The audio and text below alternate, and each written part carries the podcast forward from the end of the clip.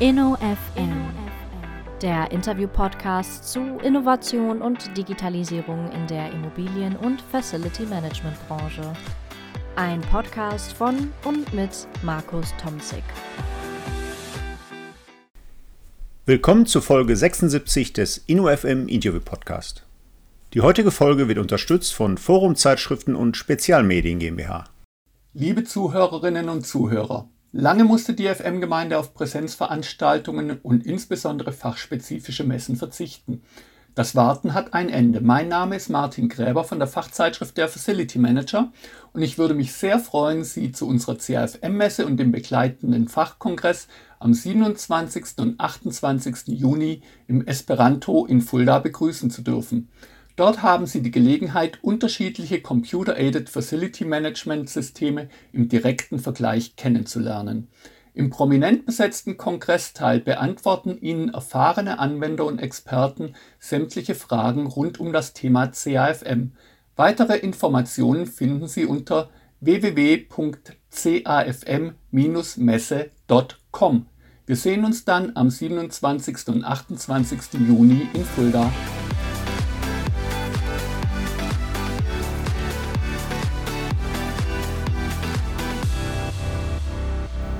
Ja, herzlich willkommen zum InnoFM Interview Podcast. Ich spreche an dieser Stelle mit Protagonisten am dynamischen Rand der Immobilien- und Facility Management Branche, die sich mit Innovation und digitaler Transformation beschäftigen. Heute freue ich mich, Ansgar Tonhäuser zu begrüßen. Ansgar Tonhäuser ist Director Corporate Real Estate Management bei Mahle. Herzlich willkommen, Ansgar, zum InnoFM Podcast. Grüß dich, Markus. Ich freue mich, hier dabei zu sein. Ja, ich freue mich auch, Ansgar. Wir haben ja schon äh, hier und da mal Berührungspunkte gehabt in den letzten Jahren, vielleicht sogar Jahrzehnten, ich weiß gar nicht mehr genau. Vor allen Dingen freue ich mich aber, dass ich heute mal wieder einen Corporate-Vertreter im Podcast habe. Ist ja doch immer eine etwas andere Perspektive. Ähm, wir haben seinerzeit mal im Nutzerboard des Nutzerkongresses IVFM zusammengesessen. Da haben wir auf jeden Fall uns regelmäßig getroffen. Da warst du aber noch in der Region. Jetzt bist du ja beim Male so ein bisschen aus der Region rausgewachsen, kann man fast sagen. Wurde auf jeden Fall mal Zeit, dass wir so eine Podcast-Folge zusammen machen. Und da steigen wir direkt mit ein. Also ich glaube, wir sollten dich unseren Podcast-Foren vorstellen. Es mag noch jemanden geben, der dich noch nicht so richtig zuordnen kann. Und vor allen Dingen, das finde ich auch so spannend, bevor wir dann in die Themen einsteigen, dass wir die Male-Gruppe mal so ein bisschen vorstellen, weil ich glaube, das ist, wenn wir jetzt über die bedarfslagen Anforderungen und die ganzen Themen der Corporate Real Estate Management Thematik sprechen, äh, ganz wichtig, dass wir das Unternehmen, ne, das Kerngeschäft, wie wir so schön sagen, auch mal kennenlernen. Aber vielleicht vorab, Ansgar, Sag unseren Podcast-Hörern mal so im Schnelldurchlauf, wo kommst du eigentlich her? Was ist so deine Ursprungskompetenz und wie bist du dann final bei der Male gelandet? Ja, also angefangen habe ich mit einem Versorgungstechnikstudium. Ich bin also Diplom-Ingenieur Versorgungstechnik.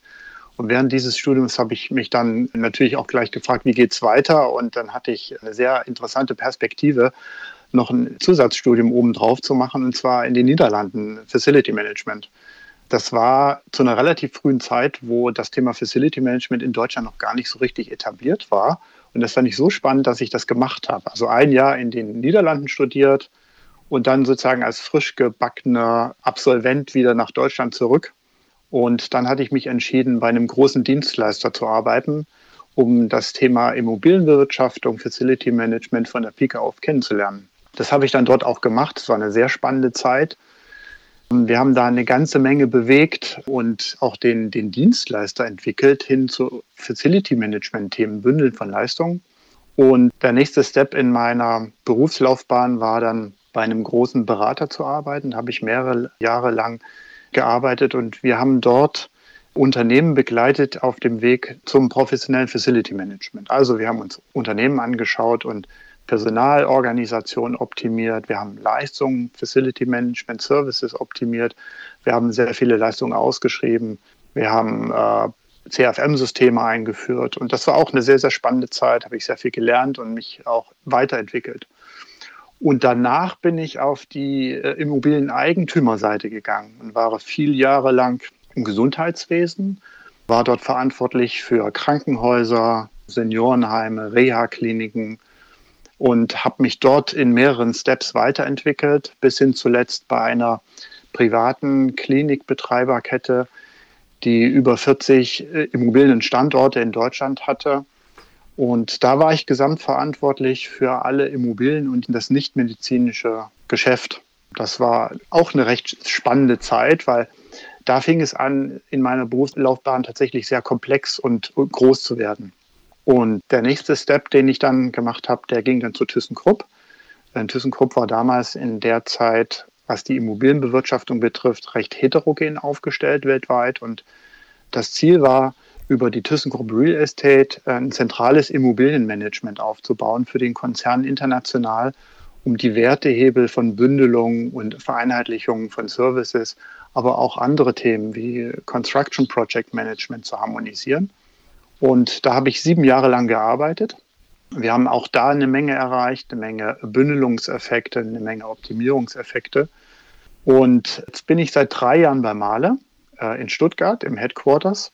Und da ist es meine Aufgabe, das Corporate Real Estate Management bei Male soweit international aufzubauen und zu professionalisieren, dass der Gesamtkonzern auch die Nutzeffekte davon hat. Mhm. So, genau. Super spannend, Ein beeindruckender Lebenslauf. Ich finde es dann auch immer wieder faszinierend, dass ein Versorgungsingenieur ja dann doch den Weg in die FM-Szene findet. Wir haben ja bei uns auch im Studiengang beziehungsweise im Fachbereich, wer ist mittlerweile Umwelt- und Gebäudetechnik, ist auch vielleicht ein bisschen irreführend, da haben wir ja einen FM-Studiengang, sehr technisch dominiert, technisches Facility Management und den Fern- und Entsorgungsingenieur, der da rein äh, ingenieurwissenschaftlich ausgebildet wird. Und die FMler, die mit uns kooperieren, zum Beispiel im dualen Studiengang, wollen ja eher den Versorgungsingenieur. Ne? Die sagen immer, ja, FMler kriegen wir irgendwie, oder sind nicht ganz so schwierig, aber den Versorgungsingenieur oder auch Entsorgungsingenieur, mhm. das ist der, wo die dann darauf abzielen. Also finde ich spannend. Den Weg hast du also schon vorgezeichnet. Aber Dein niederländisches Studium war schon im Kontakt mit Equal FM, Holger Knuf, oder war das äh, losgelöst seinerzeit? Weil die haben ja auch eine Kooperation gehabt, als in Deutschland auch so die, die Aufbauarbeit geleistet wurde, hatte er eine Kooperation mit dem ja. niederländischen Bereich. Das war noch kurz vor der Kooperation. Ah, ja. Und in den Niederlanden, in Großbritannien und USA gab es dieses Thema Facility Management ja schon deutlich länger als in Deutschland. Und die Angelsachsen haben es im Grunde vorgemacht.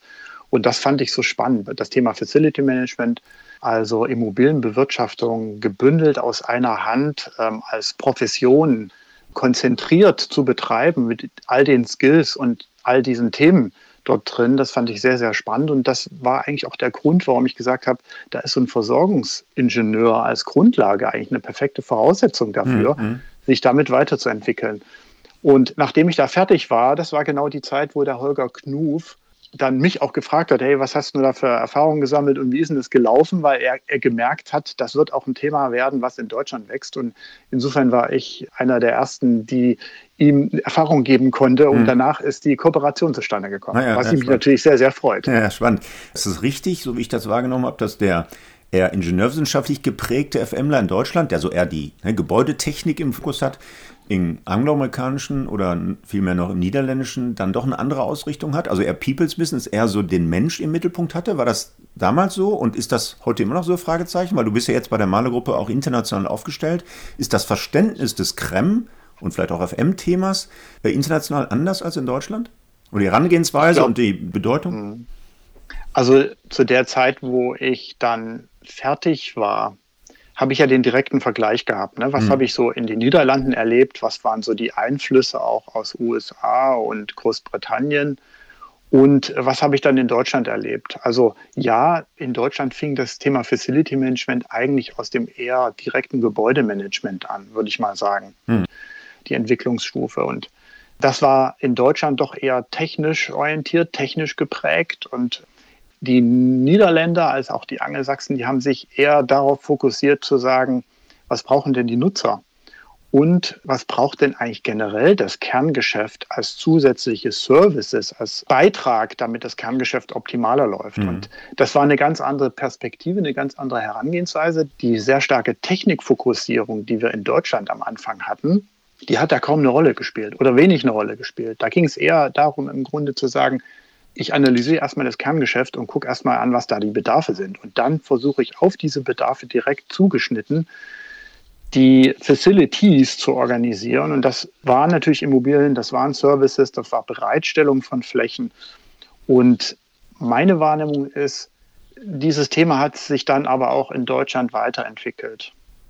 Und jetzt hat man so eine Situation, dass wir in Deutschland genauso dieses Bewusstsein auch haben, Fläche zur Verfügung zu stellen, Services zu optimieren, den Lebenszyklus von Immobilien im Blick zu halten, aber auch zu schauen, wie kann Immobilie durch Nachhaltigkeit auch einen echten Wertebeitrag für ein Unternehmen zur Verfügung stellen.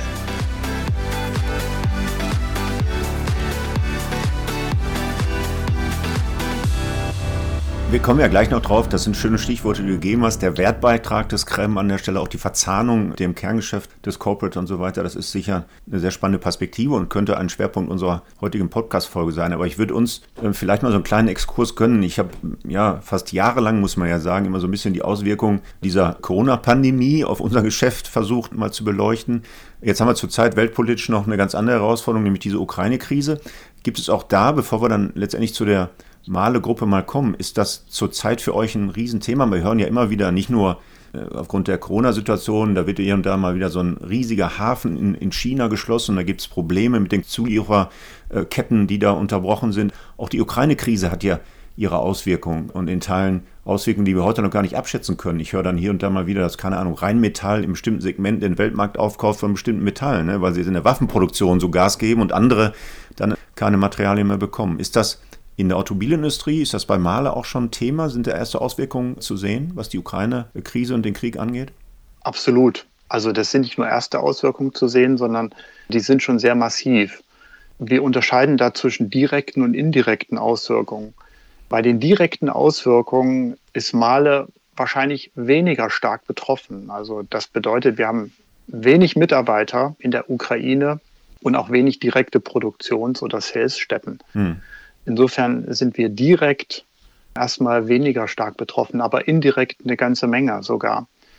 Wenn ich daran denke, dass unsere Kunden, die OEMs oder die Autohersteller, dass die Kabelbäume aus der Ukraine brauchen. Und wenn so ein Kabelbaum in einem Auto nicht verfügbar ist, wird das Auto nicht gebaut. Man hm, kann hm. nicht das Auto auf Halde stellen und den Kabelbaum danach einbauen. Insofern ist es für die Automobilhersteller so ein Kabelbau ein wichtiges Element. Und wenn dieses nicht da ist, wird das Auto nicht gebaut. Und wenn das Auto nicht gebaut wird, werden auch unsere Zulieferteile nicht abgerufen. Also das heißt, wir machen weniger Umsatz, weil weniger Abrufe passieren. Das ist eine große Auswirkung, die wir spüren. Und die zweite ist Logistikketten, die auch teilweise über die Ukraine laufen. Wenn ich jetzt daran denke, dass von Asien nach Europa Transportketten auch über die Zugstrecke laufen, die laufen durch Russland durch, die laufen durch die Ukraine durch. Die sind momentan komplett gestört. Auch die Transportketten über Schiffe, overseas, sind teilweise behindert. Und das sind indirekte Auswirkungen, die wir auch zu spüren bekommen. Hm. Wir kriegen die Materialien nicht, die wir benötigen in der Menge. Wir haben Schwierigkeiten, dass unsere Vorlieferanten nicht richtig liefern können. Und alles das zusammen führt letztendlich dazu, dass wir auch eine ganze Menge Krisenarbeit leisten müssen, um da entsprechend nicht die Produktion abreißen zu lassen oder aber auch unseren Kunden die Produkte zur richtigen Zeit liefern zu können. Hm. Ja, jetzt fällt mir ein, wir sollten dann tatsächlich mal die Male-Gruppe vorstellen. Du hast schon ein paar Stichworte gegeben. Also seid ihr so ein Tier-One-Zulieferer in dieser Pyramide der OEMs? Was genau sind eure Produkte, die ihr hier liefert, damit so ein Auto irgendwann mal über die Straßen rollt? Male ist ein sehr großer Automobilzulieferer. Wir haben weltweit 72.000 Mitarbeiter. Wir haben weltweit über 160 Standorte. Wir machen aktuell einen Umsatz ungefähr von 10 Milliarden pro Jahr. Und damit sind wir ein wirklich sehr großer Automobilzulieferer. Wenn ich mal so die Produkte anschaue, dann haben wir bestimmte Produktkategorien oder Spartenorganisationen, die nennen sich Business Units mhm. bei uns. Wir sind in mehrere Business Units aufgeteilt. Die eine Business Unit stellt Zylinder, Kolben und solche Komponenten her. Eine weitere Business Unit hat Filter, Ölfilter, Luftfilter und Filtersysteme. Eine weitere Business Unit stellt Thermomanagement her, das heißt Klimaanlagen für Autos, aber auch Batteriekühlung, Batterieheizung. Und eine weitere Business Unit beschäftigt sich mit Elektronikkomponenten in den verschiedensten Fahrzeugtypen, aber auch für Elektrofahrräder. Und eine weitere Business Unit bedient das Aftermarket-Geschäft. Insofern sind wir sehr breit diversifiziert als Zulieferer. Ungefähr 60 Prozent unseres Umsatzes machen wir außerhalb des Verbrennermotors. Naja. Wenn wir mal schauen, dass der Verbrennermotor in Europa keine gute Perspektive mal hat, daran sieht man, dass wir auch als Male im Transformationsdruck sind. Hm. Wir shiften unsere Produkte weg vom Verbrenner hin zur Elektromobilität. Ja. Auf welcher Zeitschiene ist sowas angelegt? Also ich gerade mal insbesondere das erste von dir genannte Business Unit Thema, also Kolben und so weiter, das wird wahrscheinlich auslaufen, aber mit welcher zeitlichen Perspektive geht da so eine Male um? Also ist das äh, für die nächsten zehn Jahre so ein Shift geplant oder ist das dann doch durch den Druck der entsprechenden, ja nicht nur weltpolitischen Situationen, sondern insbesondere der nationalen Anstrengungen viel kurzfristiger angedacht? Ja, also der Druck, der kommt einmal durch die Politik und zum anderen durch unsere Kunden. Also wie lange produzieren unsere Kunden noch Verbrennermotoren, für die wir Komponenten liefern? Und wir haben diese Produktsegmente, die Last Man Standing Strategie. Das bedeutet, wir wollen so lange wie möglich an dem Markt aktiv sein durch eine kostenoptimierte Produktion. Und auf der anderen Seite schauen wir, dass wir im, im Bereich der Elektromobilität unser Produktportfolio erweitern, um dann auch nachhaltig für Male eine gute Zukunft zu schaffen. Ja.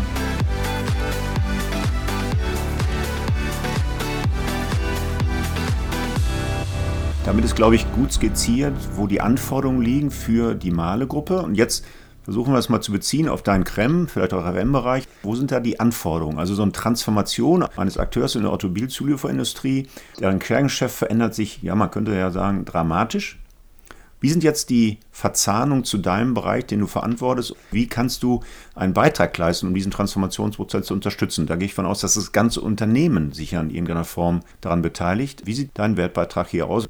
Also das ist genau das richtige Schlagwort Transformation.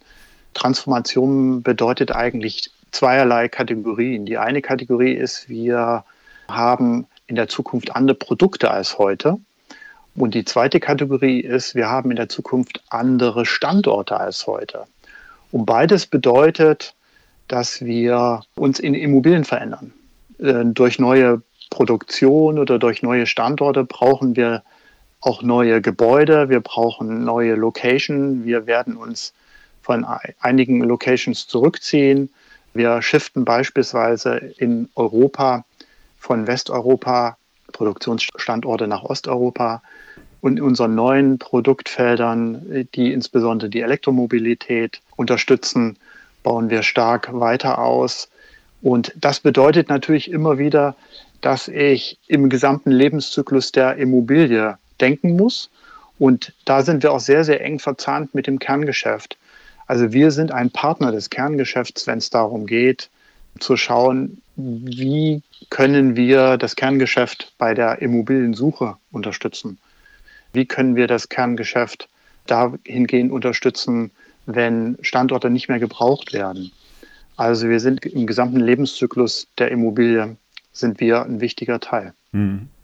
Du erinnerst dich vielleicht noch ans, wir haben mal beim Jens Blankenburg zusammengesessen, das ist schon viele, viele Jahre her, nachdem auf dem Nutzerkongress so ein markantes Beispiel aufpoppte, so nach dem Motto, der Beitrag des Boxenstops zum Erfolg in der Formel-1-Runde. Kannst du dich noch vielleicht erinnern? Und da haben wir mal zusammen gesagt, ja, das ist doch schön, wegzukommen von dieser Kostenthematik, ne? immer wieder Kostenreduktion im FM- und Krem-Umfeld und wirklich einen Wertschöpfungsbeitrag unserer Services zu dokumentieren und rauszusuchen. Da haben wir da zusammengesessen. Das ist ein bisschen im Sande verlaufen, aber können wir das nochmal aufgreifen? Also, wie siehst du selber deinen Wertbeitrag in der Male-Gruppe mit dem Krem-Umfeld? Oder anders, wird der auch gemessen? Werdet ihr wahrscheinlich nicht nur Budgets bekommen und dann äh, setzt du die gerade angedeuteten Anforderungen um, sondern in irgendeiner Form wird ja auch so ein Krembereich zu steuern sein. Ist das heute schon so weit, dass der Wertbeitrag zur Wertschöpfung der Male-Gruppe im Krembereich dokumentiert wird, gemessen werden kann? Und wenn ja, in welchen Beispielen kann man das dokumentieren oder kann man es ja. zumindest erläutern? Vielleicht fangen wir erstmal damit an, was ist denn unser Wertbeitrag oder was sind denn unsere Tätigkeiten, die wir machen? Wenn wir da mal sozusagen den Lebenszyklus der Immobilie durchdeklinieren. Mhm. Also wir sind in einer sehr, sehr frühen Phase dabei, wenn es darum geht, Standorte zu erweitern, Produktion zu erweitern oder neue Standorte zu suchen. Da geht es darum, was ist die richtige Location. Wenn wir die dann gemeinsam nach verschiedenen Kriterien mit dem Kerngeschäft gefunden haben, zu sagen dann, wie ist denn die Anforderung an die neue Fläche? Und wenn ich jetzt neue Produktionsgebäude zum Beispiel brauche, wie groß müssen die sein? Denn jeder Quadratmeter, den ich beispielsweise nicht bauen muss, weil ich sehr genau die Anforderungen mit dem Nutzer zusammen definiert habe, mhm. jeder Quadratmeter, den ich nicht baue, der spart wirklich viel Geld. Und die nächsten Fragen sind dann, muss ich dann kaufen und bauen oder kann ich mieten oder leasen? Mhm. Also das ganze Thema Flächenbereitstellung. Und da sehen wir einen sehr, sehr großen Wertehebel, der im Grunde vom Demand Shaping anfängt, dass ich den Bedarf mit dem Nutzer durchspreche und jeden Quadratmeter, den ich nicht bauen muss, der spart mir richtig viel Geld. Also das Demand Shaping ist ein wichtiges Element. Und wenn wir dann zum Ende der Immobilienlebenszykluskette schauen, dann geht es im Grunde darum, wie trenne ich mich von Immobilien, die ich nicht mehr brauche. Und dort eine optimale Verwertung hinzukriegen, eine Nachnutzung zu organisieren oder einen Verkauf. Da sind sehr große Wertehebel drin, die wir auch bedienen. Und das sind so schöne Beispiele, wo es weniger um Kostenreduzierung in der eigentlichen Bewirtschaftung geht, sondern wo es darum geht, andere Wertehebel zu bedienen. Hm. Dennoch bleibt ja die Frage, wie dann der Creme-Bereich selber sich oder gesteuert wird. Ähm, also seid ihr jetzt ein Cost Center oder seid ihr ein Profit Center und müsst dann dokumentieren, wie ihr jetzt zum Beispiel in der Diskussion in frühen Phasen des Lebenszyklus die Vollkosten habt reduzieren können und das ist dann auch euer Weitbeitrag, der diskutiert wird, oder ist das eher auf qualitativen Ebene? So, ja, da hat der Tonhaus uns schön beraten bei der Entwicklung eines neuen Standorts, aber dass es quasi wirklich messbar ist, sehe ich an der Stelle noch nicht. Also wir sind ein Cost-Center. Mhm. Wir haben Cost-Center-Strukturen und wir machen mit dem Kerngeschäft gemeinsam eine Budgetplanung. Wir sind im Planungsprozess des Kerngeschäfts dabei und wir machen in Jahresscheibenplanung entsprechend die Veränderungen, die wir in den Immobilienthemen an den Standorten sehen. Und dann kommt am Ende eine Planung bei raus, die sagt, wie viele Standorte wickeln wir beispielsweise ab und welche Standorte suchen wir. Und dann gibt es entsprechende Budgets, die wir vereinbaren. Und die Budgets sind dann auch Messkriterium für unseren Erfolg. Naja. Dann gehen wir mal in so ein Thema, was ja in aller Munde ist, auch das Thema Nachhaltigkeit und ESG ist ja perspektivisch mal portionalisiert in Steuerungs-KPIs. CO2-Neutralität in der Automobilindustrie, in der Zulieferindustrie wird ja wahrscheinlich auch ein dominantes Thema sein. Ist das auch ein Thema, wo du mit eingebunden, wo du gesteuert wirst oder ist das tatsächlich nur über die Budgets? Male hat sich zum Ziel gesetzt, bis 2040 die CO2-Neutralität zu erreichen. Und Male hat dafür eine CO2-Roadmap auch aufgestellt. Und wir sind ein wichtiger Teil in dieser CO2-Roadmap, weil in dieser CO2-Roadmap geht es äh, nicht nur um Energieeffizienzen, die man heben muss und Einkauf von Grünstrom oder Kompensation von Strom über Herkunftsnachweise, sondern es geht auch um Eigenstromerzeugung. Ja, Und das wichtigste Mittel für uns in der Eigenstromerzeugung ist Photovoltaik. Und wir sind im Konzern für ein globales Photovoltaikprogramm verantwortlich. Das haben wir selber entwickelt und das bedeutet, dass wir in den nächsten fünf Jahren über 50 Millionen Euro weltweit für Photovoltaikprojekte ausgeben. Und wir sind die Treiber und Entwickler des Programms und wir managen dieses Programm weltweit bei Male. Mhm. Jetzt hast du ja gerade gesagt, du bist an den frühen Phasen des Lebenszyklus dabei und diskutierst auch, was so Flächeneffizienz angeht. Da haben wir einen großen Hebel zur Einsparung von grauer Energie, zur Einsparung von CO2-Emissionen. Wird das bei der Male auch schon so gesehen oder ist das noch eher fremd für die C-Level, die dann vielleicht doch nur auf Budgets schienen? Also wenn du denen sagst, so, wir haben hier ein äh, super Konzept zur Einsparung auch äh, von Flächen oder zur Steigerung der Flächeneffizienz. Der Bau früher wäre viel größer gewesen und damit haben wir auch einen Hebel umgelegt, nicht nur zur Reduzierung von Vollkosten, bei den Investitionen natürlich ein Riesenthema, sondern auch zur Reduzierung von Emissionen. Wird das bei euch diskutiert oder ist man da noch, noch ein Stück weit von weg von solchen, ich sag mal, Absolut, also das wird diskutiert. Und zwar wird es nur diskutiert, weil wir da sind. Okay. Also wir haben ein Handbuch, äh, was sich Construction Project Management Guidelines nennt. Und da werden die Rahmenbedingungen beschrieben, die dazu führen, wie werden Immobilien gebaut und welche Kriterien werden beim Bau der Immobilie angesetzt. Und da gibt es auch Nachhaltigkeitskriterien. Also wir schauen letztendlich auch darauf, wie der künftige Energieverbrauch der Immobilie aussieht, wie der CO2-Footprint aussieht. Und daraufhin wird eine Diskussion dann geführt, weil alles, was wir tun, muss sich auch in Business Cases rechnen. Das heißt, wir bauen jetzt keine Immobilie, die darauf ausgelegt ist, maximal Energie zu sparen, aber übermäßig proportionale Investitionskosten beinhaltet, sondern genau diese Diskussion führen wir mit dem Kerngeschäft. Da rechnen wir teilweise Varianten, aber auf dieser Basis dieser Nachhaltigkeitsguideline. Und das ist, glaube ich, ein ganz großer Schritt, dass wir jederzeit in der Lage sind, unsere Auswirkungen zu berechnen und auch mit dem Kerngeschäft zu diskutieren und auch gemeinsam festzulegen. Hm.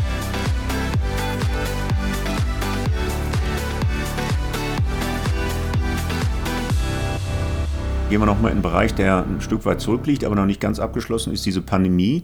Jetzt habt ihr ja dominant wahrscheinlich Produktionsstandorte, aber auch Büros und gemischt genutzte Flächen wahrscheinlich. Ist das Thema New Work, die Umstellung von Arbeit bei der Male an der Stelle so dramatisch angekommen wie in vielen anderen Bereichen? Du hast die Marktlauguren wahrscheinlich ja genauso gelesen. Ne? 30 Prozent der Büroflächen werden perspektivisch nicht mehr gebraucht und so weiter. Ein Umbruch steht an und wird in Teilen vorbereitet. Wie sieht es bei der Male aus? Ich habe gerade gelernt, du bist nicht in Stuttgart, sondern du bist gerade in Mülheim an der Ruhr. Wir sind relativ nah beieinander. Das heißt, du hast einen Tag Homeoffice, regelmäßig Fragezeichen. Wie hat sich die Pandemie ausgewirkt jetzt auf das Thema Flächen und deinem Verantwortungsbereich? Wir haben bei Male rund 20 Prozent der Fläche in Büro- und, und Forschungsbereiche ja. und 80 Prozent ungefähr Produktionsfläche. Und die Pandemie hat eine ganze Menge verändert bei uns im Unternehmen. An vielen Standorten gab es oder gibt es noch eine 1 zu 1 Belegung in den Büros. Das heißt, jeder Mitarbeiter hat seinen eigenen Arbeitsplatz. Da sind wir an vielen Stellen noch sehr traditionell aufgestellt gewesen in der Vergangenheit. Und die Pandemie hat uns gezeigt, dass wir mit Homeoffice und Abwesenheit am Arbeitsplatz zwangsläufig auch gut klarkommen mussten mhm. und dann auch tatsächlich gut klargekommen sind. Unsere IT hat einen Riesensprung gemacht, die Systeme so umzustellen, dass sie relativ gut verteilt arbeiten können und nicht mehr zwangsläufig im Büro sein müssen. Und diese Erfahrung, wie sind wir durch die Pandemie gekommen und auch die Erfahrung von anderen Branchenteilnehmern, was bedeutet Homeoffice, wie kann man das organisieren, die hat uns dazu geführt zu sagen, wir wollen diese Pandemieeffekte, die wollen wir nachhaltig gestalten. Und wir haben bei uns ein Projekt aufgesetzt innerhalb des Konzerns oder auch ein Programm, wo wir das Thema Homeoffice und Abwesenheit vom Arbeitsplatz entsprechend in Regeln gießen und Transformationsprozesse bei uns im Unternehmen einleiten. Und das bedeutet, dass wir natürlich in den Büroflächen dann auch immer mehr in Richtung Desk-Sharing uns transformieren werden. Hm. Und das kommt gut an oder ist noch mit Zurückhaltung gutiert an der Stelle? Weil ich meine, wir sehen ja, manche Unternehmen schrauben das schon wieder zurück. Ne? Da gibt es Gründe für und dagegen. Wie ist da bei euch der Stand? In unseren großen Standorten stellen wir fest, dass wir Flächenüberhänge haben. Mhm. So wie das der eine oder andere sicherlich auch als Erfahrung gesammelt hat. Und diese Flächenüberhänge führen uns dazu, dass auch die Mitarbeiter verstehen, dass es Veränderungen nötig ist. Und insofern ist die Bereitschaft zur Veränderung grundsätzlich da. Und jetzt kommt es auf uns drauf an, gemeinsam mit HR und der IT Programme aufzusetzen, die die Flächeneffizienzen heben, die auf der anderen Seite aber auch den, die Mitarbeiter mitnehmen im Sinne des Change-Prozesses und das ist genau das Programm, was wir gerade aufgesetzt haben. Jetzt gehen wir noch mal ein bisschen operativer rein. Du bist verantwortlich für den Krem-Bereich. FM gehört da auch im weitesten Sinne noch mit zu? Fragezeichen. Und nimm uns mal so mit, wie seid ihr tatsächlich aufgestellt? Wie stark ist dein Team? Was für eine Strategie verfolgt ihr da? Single- oder Multiprovider-Strategien? Wie bist du da konkret aufgestellt? Also wir haben ja auch über den Holger Knuf ganz viel diskutiert. Was ist eigentlich FM? Also die Steuerungsleistung im Vordergrund zu rücken und das Operative nach außen zu geben. Also wie bist du konkreter bei der Male aufgestellt? Wir sind bei Male in einem Transformationsprozess, gerade was das Krem betrifft oder die Immobilienbewirtschaftung. Als ich bei Male angefangen habe, war die Immobilienbewirtschaftung und die meisten Themen, die mit Immobilien zu tun hatten, sehr dezentral organisiert. Es gab kaum oder wenig zentrale Funktionen innerhalb des Konzerns. Und das war auch der Grund, warum ich bei Male angefangen habe, nämlich genau diese Wertehebel für den Konzern zu entwickeln und auch zu bedienen. Die Transformation bei Male bedeutet jetzt Folgendes. Wir haben dann angeschaut, welche sind die großen Elemente in der Immobilienbewirtschaftung und haben uns dann aufgestellt in eine Säule, die sich Transaction Management nennt. Dort haben wir jetzt mittlerweile international alle Immobilientransaktionen Zusammengefasst, wir managen alle Käufe, Verkäufe, alle Mietverträge aus einer zentralen Organisation heraus, mhm. die aber auch wieder dezentral verteilt ist in den verschiedenen Kontinenten. Die zweite Säule ist das Construction Project Management. Hier managen wir die ganzen großen Bauprojekte innerhalb des Konzerns, überall da, wo große Investitionsmittel gemanagt werden müssen, die dritte Säule ist das Facility Management. Hier sind wir bei Male noch so dezentral aufgestellt, dass die einzelnen Standorte eigenverantwortlich sind für ihre Immobilienbewirtschaftung.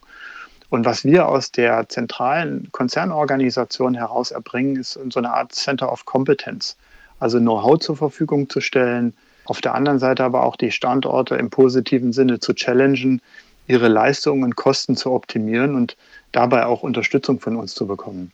Du hast gesagt, die FM-Organisation ist dann eher noch dezentral aufgestellt und ihr steht euch als Kompetenzcenter im Hintergrund. Das heißt, da gibt es den einen, der so einen zentralen Dienstleister beauftragt und der andere noch äh, in der Teillosvergabe an der Stelle unterwegs ist und da redet er ihn erstmal nicht rein. Das heißt, das wird tatsächlich sehr autonom organisiert. Genau, das ist tatsächlich so. Dadurch, dass jeder Standort eigenverantwortlich ist für die Immobilienbewirtschaftung und wir ja auch 160 Standorte im Konzern haben, ist es auch tatsächlich sehr heterogen und dezentral organisiert. Und äh, es gibt Standorte, die haben eine gewisse gebündelte Vergabe, es gibt Standorte, die haben auch eine Einzelvergabe. Also da erlebt man eigentlich alles. Hm. Und wie stark ist jetzt dein Team noch, also das Krem-Team? Wir haben in Deutschland etwas mehr als 100 Mitarbeiter in den verschiedensten Bereichen. Und in der Matrix-Organisation international kommen wir nochmal 30 weitere hinzu.